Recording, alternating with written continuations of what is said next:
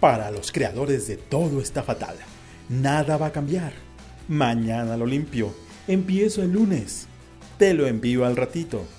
Mañana empiezo a correr. Cinco minutos más y me levanto. Llega esta iniciativa al auxilio de los que quieren, de los que buscan, de los que se mueven por crear un México mejor. Bienvenidos a Yo Creo México Mejor Podcast, un espacio para descifrar juntos el nuevo ADN del mexicano, esos líderes que mueven al cambio a través de la acción. Quedan con ustedes Gaby Delgado y Carla Del Day.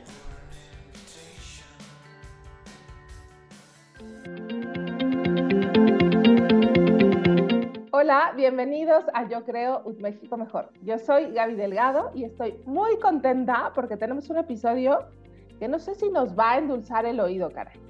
Tenemos en los micrófonos a Arturo Chacón, tenor mexicano reconocido internacionalmente. Arturo, qué emoción que estés aquí. Muchas gracias, Gaby. Estoy muy contento de platicar contigo. Oye, eh, la verdad es que sí teníamos ganas de esta entrevista porque, porque del mundo del arte y de la música no hemos tenido tantas personas y porque además tú eres, un gran embajador de México en el mundo. Pero para que entremos y para que empecemos a conocerte, a saber cómo piensas, etcétera, cuéntanos de viva y brevemente, de viva voz y brevemente, quién es Arturo. Muy brevemente, soy un mexicano que empezó cantando con mariachi por gusto, que se enteró a la mitad del camino que también se podía vivir del canto, que no tenías que tener una carrera normal como abogado o ingeniero para, para vivir de lo que te gusta. Eh, después eh, se me fueron abriendo muchas puertas. empecé en, Sonora, de donde soy yo. Eh, me fui a la Ciudad de México a estudiar. allí conocí a Plácido Domingo. Plácido Domingo me, me apadrinó este, me dieron la beca Plácido Domingo, posteriormente estudié en Boston, Houston, San Francisco y gané uno de los concursos más importantes del, mundo de ópera y eso lanzó mi carrera internacionalmente. ¿Fue brevemente suficiente? brevemente y nos dejaste picados. Porque suena fácil decir, ah, bueno, yo contaba con mariachi y luego casual, Plácido Domingo me apadrinó. A ver, yo, yo quiero llegar al Arturo antes del mariachi. ¿Cómo te das cuenta que, oye, no, o sea, lo mío es la música? O sea, vivías en, en, Obregón, estabas en, Sonora y dijiste, a ver, yo me quiero dedicar al mundo de la música, era tradición familiar, gusto personal, ¿cómo fue ese primer descubrimiento y decir, me voy al mariachi? Y de ahí, claro, luego nos vamos al brinco casual un día me encontré en la banqueta Plácido Domingo. ¿Verdad? bueno, eh, yo empecé a cantar muy chiquito, fíjate, a los seis años, saliendo de la escuela, había una hora de pausa y después empezaba el coro y la estudiantina. Mi hermano estaba en el coro y en lo que mi mamá podía venir por mí, fui y me metí al coro a, esperarlo. Y el maestro dijo, bien, ven, siéntate. ¿Te sabes esta canción? Sí, pues canta y empecé a cantar con todos los demás. Yo estaba más chiquito, estaba, pues tenía seis años. Eh, se dio cuenta el maestro del coro que podía cantar, entonces me dejó ahí, me puso en, la sección ahí de los de la voz media y, pues empecé, a cantar. A los meses me dieron una guitarra y empecé a, a seguir como tocaban los demás y, y, bueno, aprendí a tocar la guitarra, seguí cantando y pensé yo que todo el mundo podía cantar, solamente los que no cantaban era una decisión personal de no cantar por timidez, por lo que sea. Entonces, es eh, una de las de, esas, eh, no sé, eh, guías mentales que tenía yo era el que cantar era posible y que no había trabas. Así que mm, mm, yo lo hacía sabiendo que podía y me encantaba. De, de ahí empecé a, bueno, continué con el coro, con la estudiantina y, empecé a hacer eh, de, vez en cuando en los concursos de canto de la escuela, entraba, gané un par de ellos y, nada, e, era algo que me encantaba tanto que pues eh, lo hacía en casa, lo hacía en las fiestas familiares. Por ahí como a los 14 años eh, empecé yo, yo vivía en Navojoa, Sonora. Nací en Obregón, me crié en Navojoa y, y en la preadolescencia me fui a Hermosillo con mi familia, nos fuimos a vivir ahí y ahí conocí a un mariachi. empecé a cantar con ellos, la gente empezó a pedir, eh, poco a poco mi nombre se fue reconociendo eh, en la plaza donde se ponía el mariachi, decía el muchacho Chacón, vamos a dar una serenata. Este, y poco a poquito las serenatas pasaron de una al mes, a dos, a tres, a no sé, cinco a la semana. Entonces, eh, mi mamá, pues no le gustaba mucho que saliera tanto con los mariachis, sobre todo un adolescente. Eh, llegando tan tarde a, la casa y pues nada, me hizo una clase, me hizo una cita con un maestro de canto para una clase y, de ahí pues eh, me di cuenta que podía cantar ópera. Y, todo fue pasando muy rápido, muy rápidamente se, se, me abrieron un, montón de oportunidades. Primero, eh, para entrar a la Universidad de Sonora a estudiar canto y después vinieron de de la fundación SIBAM, que era una, fundación mexicana de, para, no sé, promover el valor de, los, de, las artes, de eh, la Sociedad Internacional de Valores del Arte Mexicano. Y ellos me llevaron a México, me dieron una beca a la Ciudad de México y, y ahí empecé a estudiar eh, canto en forma. Y a través de ellos conocí a Plácido Domingo, ahí en Bellas Artes. ¡Wow! Oye, qué increíble. O sea, y tu mamá dijo, bueno, ya, si le gusta, si se va a estar desvelando, que sea ya mejor profesionalmente. qué bien. Oye, ¿y qué tal? O sea, después ya, cuando llegas, la beca eh, Plácido Domingo, decir, a ver, que te apadrine, que te den una beca, pues a ver, esas becas siempre son muy peleadas, ¿no? O sea, viene gente de la República, ¿no? O sea, de muchas escuelas, etcétera. Sí. Que, o sea, tú estabas chavito, ¿no? O sea, tú te das cuenta de, como de, ay, caray, es la responsabilidad que implica eso, o estabas como, o cómo lo vivías?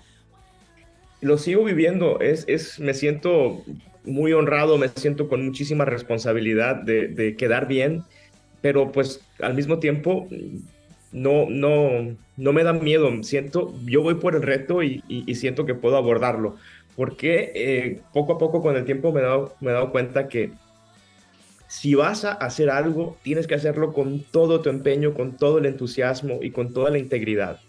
Entonces, con eso en mente, no tengo miedo. porque Si fallo, al menos lo hice con toda la integridad y entusiasmo posible. Me encanta. Oye, eres un, o sea, lo decía al principio, pero has estado en los principales teatros del mundo, ¿no? O sea, te ha tocado, bueno, o sea, decir todos, ¿no? O sea, todos. o sea, el Escala de Milán, el Bolshoi, o sea, has estado en todos en, los principales teatros del mundo. Eso habla un poco de tu carrera, de tu, de, digamos, de, de tu arte, ¿no?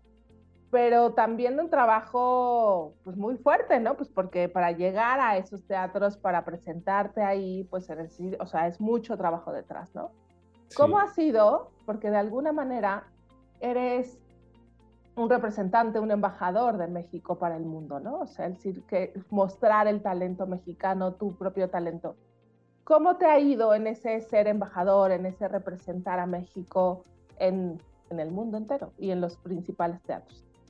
Ha sido, eh, bueno, eh, siempre es un reto luchar con, los conceptos que la gente tiene de los mexicanos. Eh, no te voy a empezar a, decir que todo fue fácil, que, ha sido difícil, ha sido difícil llegar a, ciertos lugares donde el director se refiriera a, a, mí como el mexicano, no por mi nombre había un director que no me hablaba directamente, tenía que hacer a través de su asistente porque él solo le hablaba a los italianos, ¿me entiendes? Estamos hablando de, cosas muy feas, pero al mismo tiempo espero haberles cambiado la opinión a muchos de lo que es eh, México. En ocasiones he llegado a un, lugar y que lo primero que me preguntan es, oye, y de las drogas y de esto y que no sé qué, se creen que México es esto que ven en las series o en, las noticias y no se dan cuenta que México es algo mucho, mucho más grande y algo mucho más completo. Entonces, eh, como responsabilidad, por muchos años yo eh, eh, me he puesto este sombrero de, de yo voy representando a México y lo hago así. Me presento siempre a tiempo con mis obras 100% de memoria, con integridad, con un trabajo impecable eh, y, siempre poniendo el respeto eh, como número uno, ¿no? Como, como mi prioridad número uno. Entonces, poco a poco, creo que esto me ha ayudado a abrir, abrir caminos, abrir puertas y, a poner el nombre de México en, en un lugar, pues, más, más importante. Oye, me encanta lo que dices porque efectivamente creo que es una muestra que a través del trabajo, de los hechos, de estas historias, se van desmitificando esas etiquetas que de pronto se nos pusieron, ¿no? y nosotros nos pusimos de manera, las aceptamos, ¿no? O sea, somos, eh, todos somos espirituales o todo solo es el tema de las drogas y entonces, ah, bueno, sí, las hemos aceptado y no, hemos, no nos las hemos quitado. Y me encanta cómo lo dices tú, porque a ver, yo lo voy a demostrar, o sea, con mi trabajo, haciendo esto y presentándome así, o sea, no es que me voy a pelear con nadie, decir, no, tú sino. ¿Recuerdas alguna, o sea, alguna como de estas presentaciones o cuando te llegaran alguna invitación que dijeras, no, hombre, esta no me la voy a aventar, o sea, que te diera particularmente miedo o nervios? ¿Recuerdas algo así?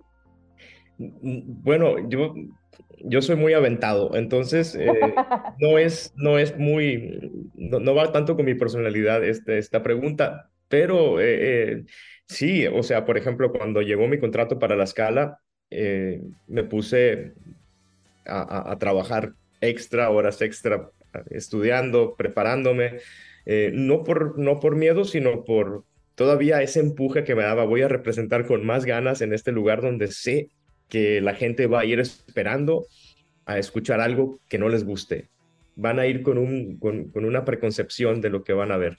Entonces, eh, ahí, ahí, por ejemplo, fue, fue una de, los, de las ocasiones más eh, que la considero un reto importante, pero no con miedo, era más bien con, con empuje, con, con este eh, casi, casi coraje y lo, chistoso es que en, italiano la palabra coraje quiere decir valor, coraggio.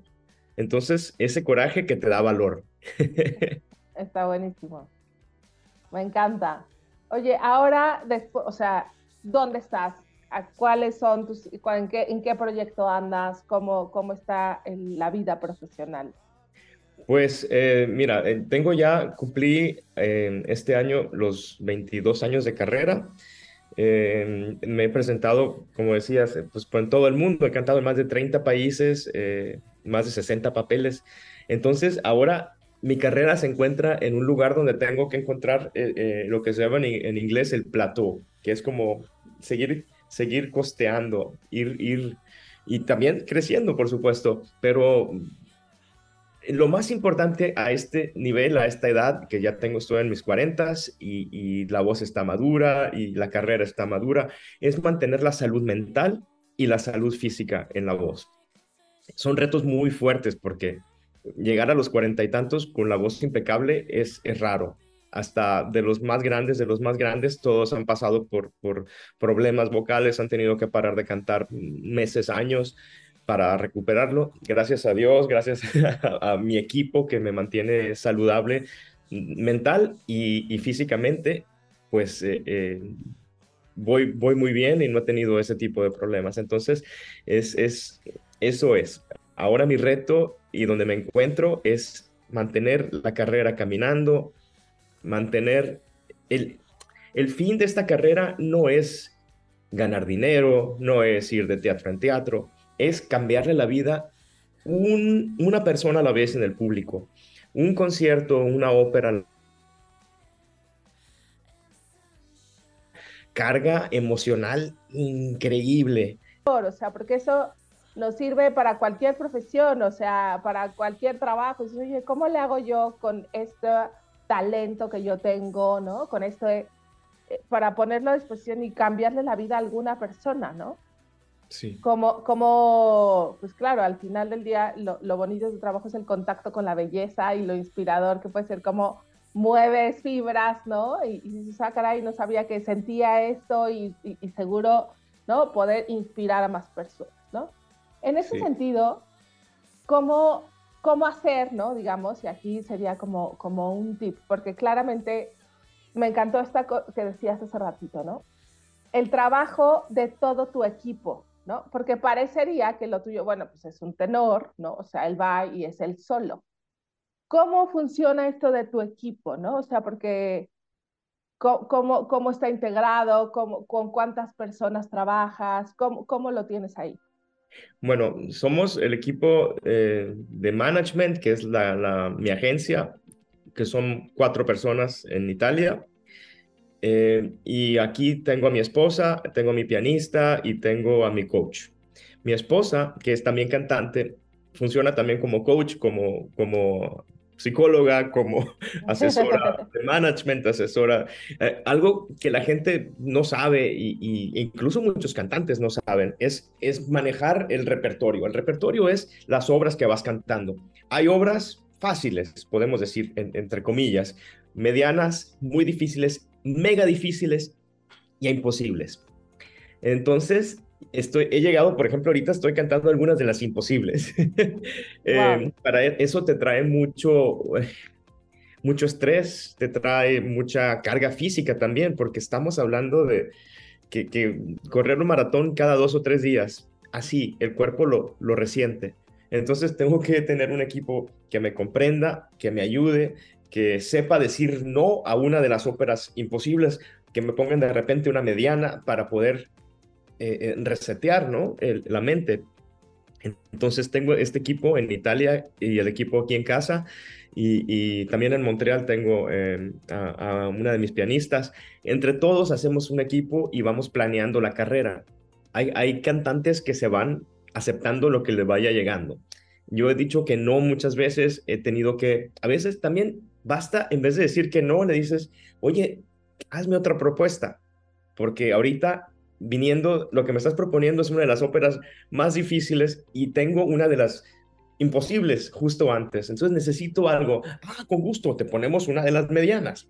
Estoy, estoy simplificando demasiado, pero eh, es más o menos eso.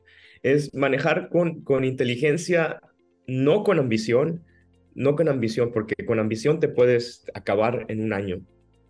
Claro. Wow. Me encanta porque además tienes muy claro porque efectivamente, o sea, decir, a ver, yo quiero seguir en esta cumbre, ¿no? O sea, en la que ya estoy, y pues te puedes quemar, ¿no? O sea, te puedes, esto que decías, lastimar la, o sea, la, o sea, las cuerdas vocales, y esto que decías también la cabeza, creo que en el último, o sea, cómo cuidar la salud mental en los últimos años, afortunadamente, y creo que un poco fruto de la pandemia, hemos sido más conscientes del cuidado de la salud mental. ¿no? O sea, que, quise saber qué importante, cómo vamos a hacer para cuidarnos, para estar mejor. Este cuidado de la salud mental, desde luego, el, trabajo en equipo es muy importante, pero, pero el, que la, el que la custodia principalmente eres tú, ¿no? O sea, porque al final del día eh, pues puedes decir estoy, estoy bien o no estoy tan bien y por la gente que te conoce decir, no, este, ahorita te hace falta esto Ahí, ¿qué tips nos puedes dar para las personas que nos escuchen? Para decir, a ver, aun cuando es un reto, aun cuando quisiera, ¿cómo detectar las cosas que sí son mejor para ti y tener esas alertas en cuanto a la salud mental? Eh, no, sí, perfecto. Qué, pregunta tan, tan buena. Me encanta, me encanta que la, que, la hagas y, y, puedo así, bueno, tengo una manera de afrontar todo esto y, así yo por primera vez tal vez voy a, voy a empezar a hacer, a hacer los pasos para, para llegar a esto. Ok, cuando hay un, reto de estos y siento que no estoy eh, preparado mentalmente o físicamente, eh, lo primero es aceptar. No, oye, es como decir, sí, venga, voy, vamos a, Pamplona y voy a, voy a torear y voy a, voy a empezar a correr con los toros si no estás en buena forma, te van a, te van a investir y ahí vas a quedar. Tienes que aceptar, encontrar tus limitaciones, saber, está bien ser entrón, está muy bien ser, tener esa garra, pero también hay que también tener tus, saber tus limitaciones. Entonces, número uno, ser completamente honesto contigo mismo. Había una maestra que nos decía, cuando tengas una de estas situaciones, apaga la luz, en tu cuarto, cierra la puerta, cierra los ojos, escúchate a ti mismo. Ahí está la respuesta. Tú la tienes, puedes o no puedes. pues no, no puedo. Entonces, si no puedes, prepárate. Por ejemplo, acabo de aceptar una de las óperas más difíciles, que la ópera Turandot, para, una, para alguien de mi cuerda, de, mi tipo de voz. Es, es casi, podemos decir, la cima. Eh, y estoy preparándola. Cuando me hicieron la oferta hace un año, dije, ahorita, si fuera para mañana, digo que no, pero en un año sí puedo. Entonces, todos los días le doy mínimo 45 minutos de trabajo activo y mínimo 45 minutos de trabajo mental. Y así voy preparándome. Para cuando lleguen los tres meses antes, voy a estar al, fregazo, como decimos en voy a estar listo y voy a estar... Eh, pero hay que trabajar de esta manera. Hago mucha meditación para encontrar esas limitaciones. A veces no sabes tú mismo cuáles son tus limitaciones hasta que tú vas y escarbas un poquito. A veces la limitación puede ser un poquito de extra ego o puede ser un poquito de, no sé, que dudas en ti mismo, dudas de, dudas de tu capacidad. Pero todo se puede resolver si eres honesto contigo mismo y una vez que escribes todas estas cositas que tienes que arreglar, pues empiezas con un paso. Me encanta. Sí, este de dudar de ti mismo creo que puede pasar mucho, ¿no? Y nos pasa y creo que pensando en el ámbito en el que tú te desenvuelves y el mismo que decíamos, las etiquetas que de pronto tenemos, pues de pronto podrías, ¿no? Dudar, no, hombre, que los mexicanos no, no estamos, o sea, o hay muy poquitos, ¿no? ¿Qué hago yo jugándole aquí a, a, las grandes ligas, muy grandes ligas en este caso? Este, y, no, o sea, saber este trabajo de salud, de, de cuidado, de repetirte y de trabajar muy de fondo, pues te va mostrando lo contrario. Exacto. Y también tenemos que considerar que lo que nos define no es solo ser mexicanos, eh, tenemos que también crear una definición nueva que envuelva al mexicano, crear una persona íntegra, una persona que siempre trabaja eh, más allá de lo que se le pide, que, siempre, pero no lo hace por, por ser workaholic, que lo hace por, por amor y por entusiasmo. Eh, encontrar esa pasión eh, eh, es, es, lo más hermoso que te puede pasar en, tu trabajo, llegar al trabajo y estar siempre, sentirte completo, ilusionado, es, no tiene precio. Entonces, sí, yo siempre voy y, pues no puedo ser otra cosa que, el mexicano que soy, pero también me, me, me, voy envolviendo con esta persona, es íntegra, esta persona eh, es muy profesional y, y siempre eh, encuentra esa humildad para, para relacionarse con los demás. No dejar, por ejemplo, eh, me pasó ahora, hace, hace menos de 10 días estaba en España cantando y, un, chico del, eh, del, equipo que nos estaba ayudando todo el día, llegué y le puse la mano al hombro, ¿cómo estás, viejo? Bien, gracias. Y después, ya que me iba, me dijo, en, en 10 años que ando trabajando aquí, nadie me había preguntado cómo estaba pero ¿cómo es posible? Digo, de, los, de los solistas que venían. Digo, nos estás ayudando mucho, te lo agradezco y, lo siento mucho que, que la gente no te pregunte, pero es esa humildad que te haga conectar con tu entorno, es en lo que hagas, si eres, eh, eh, eh, no sé, en lo que trabajes, encuentra la manera de conectar en la manera más humana posible, con quien sea, porque de todo mundo puedes aprender y nunca sabes qué lección te pueden dar. Me encanta, me encanta porque además te escucho y digo, es que claro, o sea, todos estos como atributos que mencionas, yo digo, a ver, pues claramente el mexicano sí tiene esa madera, ¿no? O sea, decir, a ver, pues trabajamos con, hace poquito platicaba con una persona que está al frente de un, una empresa y decía, es que si los mexicanos se dieran cuenta de la pasión mexicana, o sea, lo que implica, lo que le ponen, estaría, llegarían a donde quisieran, ¿no? Y yo te escucho y digo, a ver, pues sí hay madera, pero ¿cómo lo hacemos, Arturo, para contagiarnos más, para decir que nos demos cuenta? ¿Qué hay que hacer? Quitar, número uno, lo más importante y algo con lo que yo sufrí mucho es esa idea de tratar de ocultar lo que eres un poquito. Yo digo, a veces con buena razón, estando en Italia con, con, con al principio, estamos hablando de hace 20 años, ¿no? Que, que que alguien me tratara mal por ser mexicano. Basta, basta. Entonces yo iba tratando de, ocultar mi acento español en, el italiano cuando hablaba y, trataba de, ser uno más del, No, ahora yo voy hasta con mi, con mi zarape, ¿me entiendes? Voy por la calle, madre. este... Deja tú el acento español, el sonorense, Arturo. Uf, Y eso que lo tengo ya bien, bien lo entrenado. Muy entrenado. Pero, pero no, de repente sale y, y ¿qué dijo? Eh, muy chistoso porque el, acento sonorense en italiano es muy parecido al acento de, del norte de Italia. Entonces todo el mundo ahora me pregunta, ah, ¿eres del norte? Sí, pero de México. este, pero sí, esto hay que quitarnos este, este complejo, este enorme complejo de que nos van a decir a todos, bueno, ¿qué esperan cuando eh, llegas a Estados Unidos, vamos, es el país con el que más relaciones tendrán eh, los mexicanos ahora y, los que nos están escuchando. Y te dicen, oye, no pareces mexicano. Ah, no, es que porque mi familia, que no sé qué, y es que yo no soy...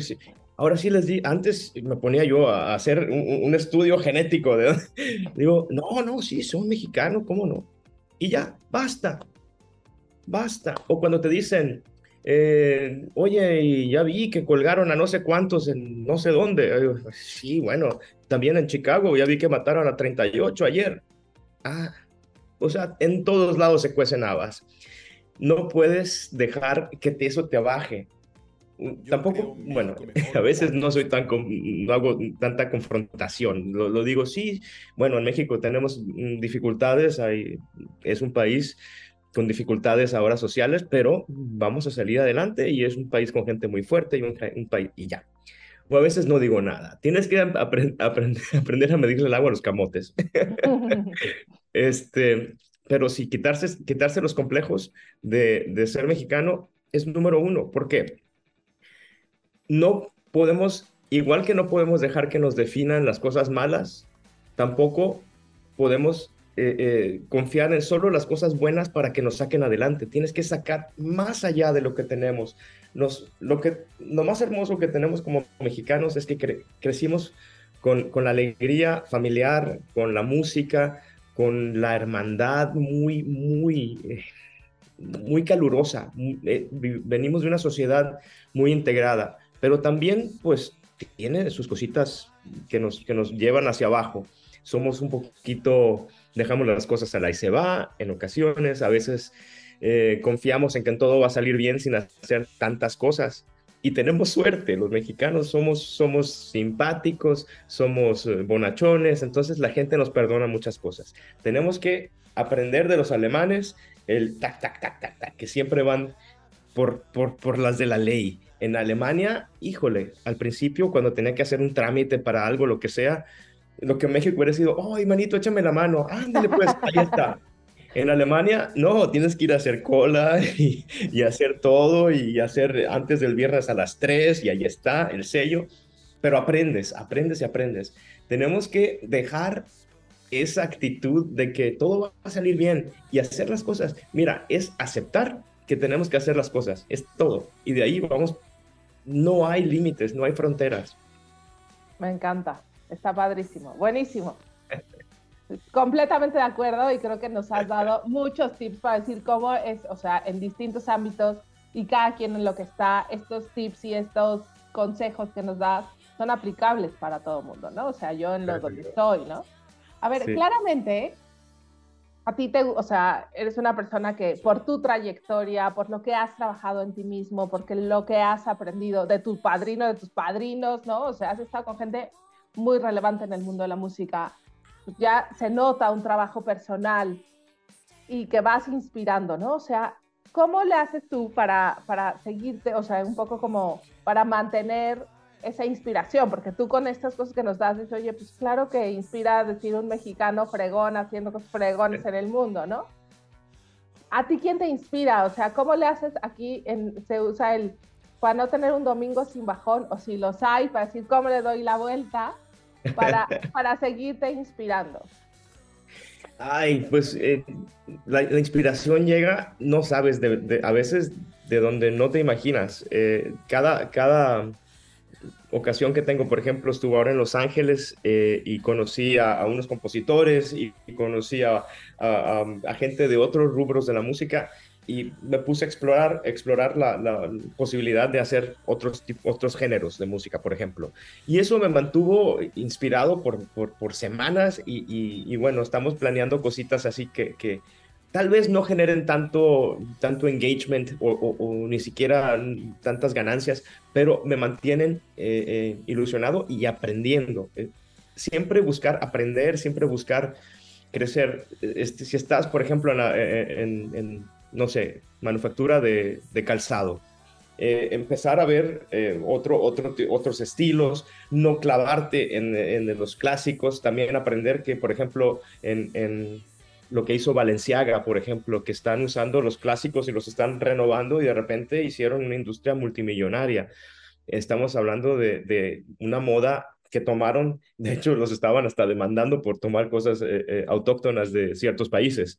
Pero bueno, son inspiración. Yo pienso que tenemos que buscar siempre algo que nos motive. No podemos entrar en el surco e irnos rodando y, y ahí se acaba la vida. La vida son eh, ¿qué va? Acabo de leer un artículo súper interesante que también es parte de la motivación eh, y de, lo, de la manera en que me voy guiando para mi carrera, para mi vida personal. Em, es sobre el tiempo, cómo cuando, cuando somos niños el tiempo pasa muy lentamente. O sea, un verano te dura lo que ahora, sí, y, y era eterno. Y es la percepción del tiempo. ¿Y por qué era así? Era porque estábamos viviendo unas experiencias y estábamos aprendiendo de estas experiencias nuevas y disfrutando hasta el paso de una mosca, ¿me entiendes? Ahora, como estamos pues ya maduros, mayores, estamos viviendo un, paso acelerado. Entonces tenemos que buscar estas, estas experiencias. Por ejemplo, eh, yo doy gracias a Dios que mi esposa me empuja a veces para cosas que yo no habría hecho normalmente. Por ejemplo, me llevó a un recital de, cuatro pianos al mismo tiempo. Y disfruté, era de una hora, pero se me hizo eterno y se me hizo cortito. O sea, no entiendo, pero lo traigo todavía aquí. Date la oportunidad de vivir nuevas experiencias y de aprender. No te, yo sé que en el trabajo tenemos mucho estrés, yo sé que tenemos que trabajar, trabajar, dormir, comer, trabajar, trabajar, trabajar, pero si te vas por ahí, se te acaba la vida tenemos que encontrar la manera de, este, de que este entusiasmo entre a nuestras vidas en, lo personal y se va a transmitir a lo profesional. Te lo juro, te lo, te lo juro, te lo aseguro. Está padrísimo. Me encanta. Oye, esta, esta plática ha estado padrísima, pero hay que ir cortando, ¿no? Ya. Solo me quedaría nos has dado muchos tips, te prometo que, que yo he anotado muchas cosas y, y, será de esos episodios que, que, es para repetirlo y pensar las ah, cosas que dicen. Pero Gracias. Para, a mí me encantaría que nos des un mensaje final para esta comunidad de creadores de, que quieren, ¿no? Sí, tal cual, nos decimos que somos los que queremos crear un México mejor, lo intentamos por lo menos, ¿no? ¿Cuál es el consejo de Arturo? Nos has dado muchos tips, insisto, ¿no? Pero así que digas, a ver, un condensado, decir, a ver, para esta comunidad de creadores, ¿qué les diría? Les voy a dar un, mensaje reciclado, de, pero de hace casi 100 años. Había un violinista ruso-americano, eh, Yasha Heifetz, que es uno de mis músicos favoritos, uno de los músicos más interesantes y de una técnica perfecta. Y, si lo pueden escuchar, está en, está en eh, Spotify, en Apple Music, toda su música.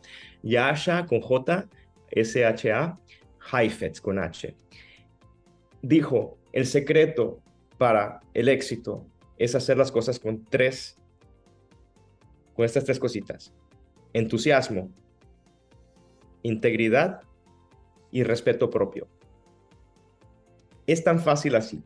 Es lo que digo a mi hijo todos los días.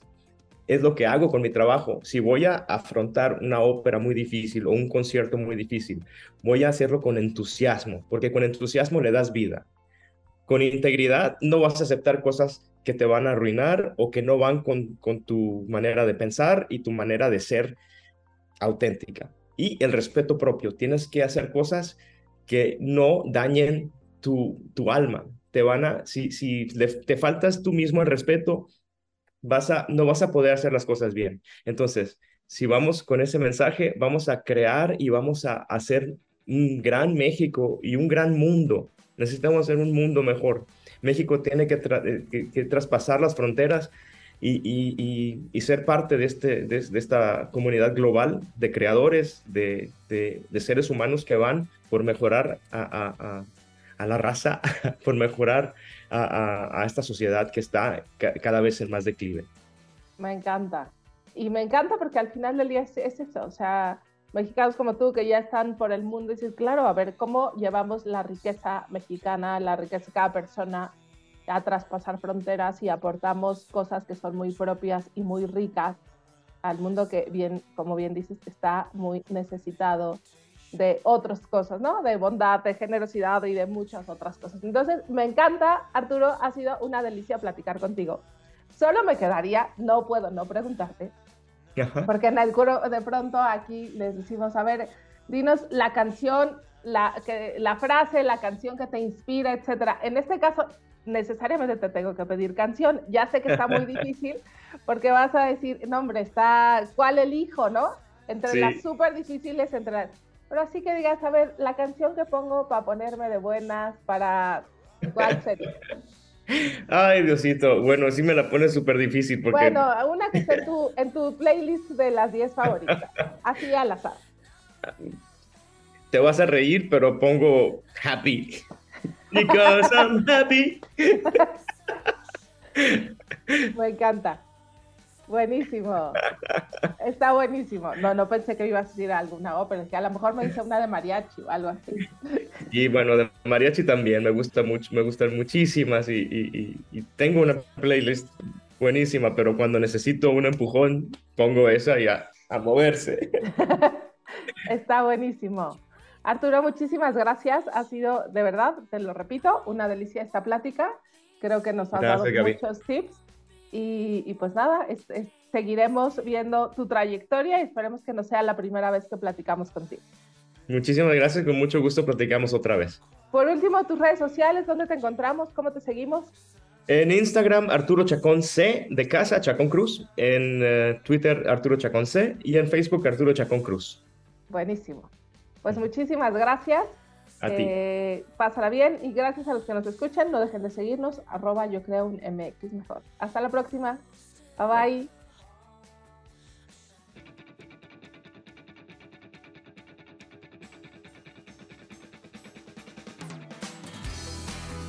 Gracias por sintonizarnos en Yo Creo México Mejor Podcast, el espacio para descifrar juntos el nuevo ADN del mexicano esos líderes entre nosotros que mueven al cambio a través de la acción. Nos escuchamos la próxima. A favor de lo mejor podcast es una producción de A favor de lo mejor Asociación Civil. Todos los derechos reservados.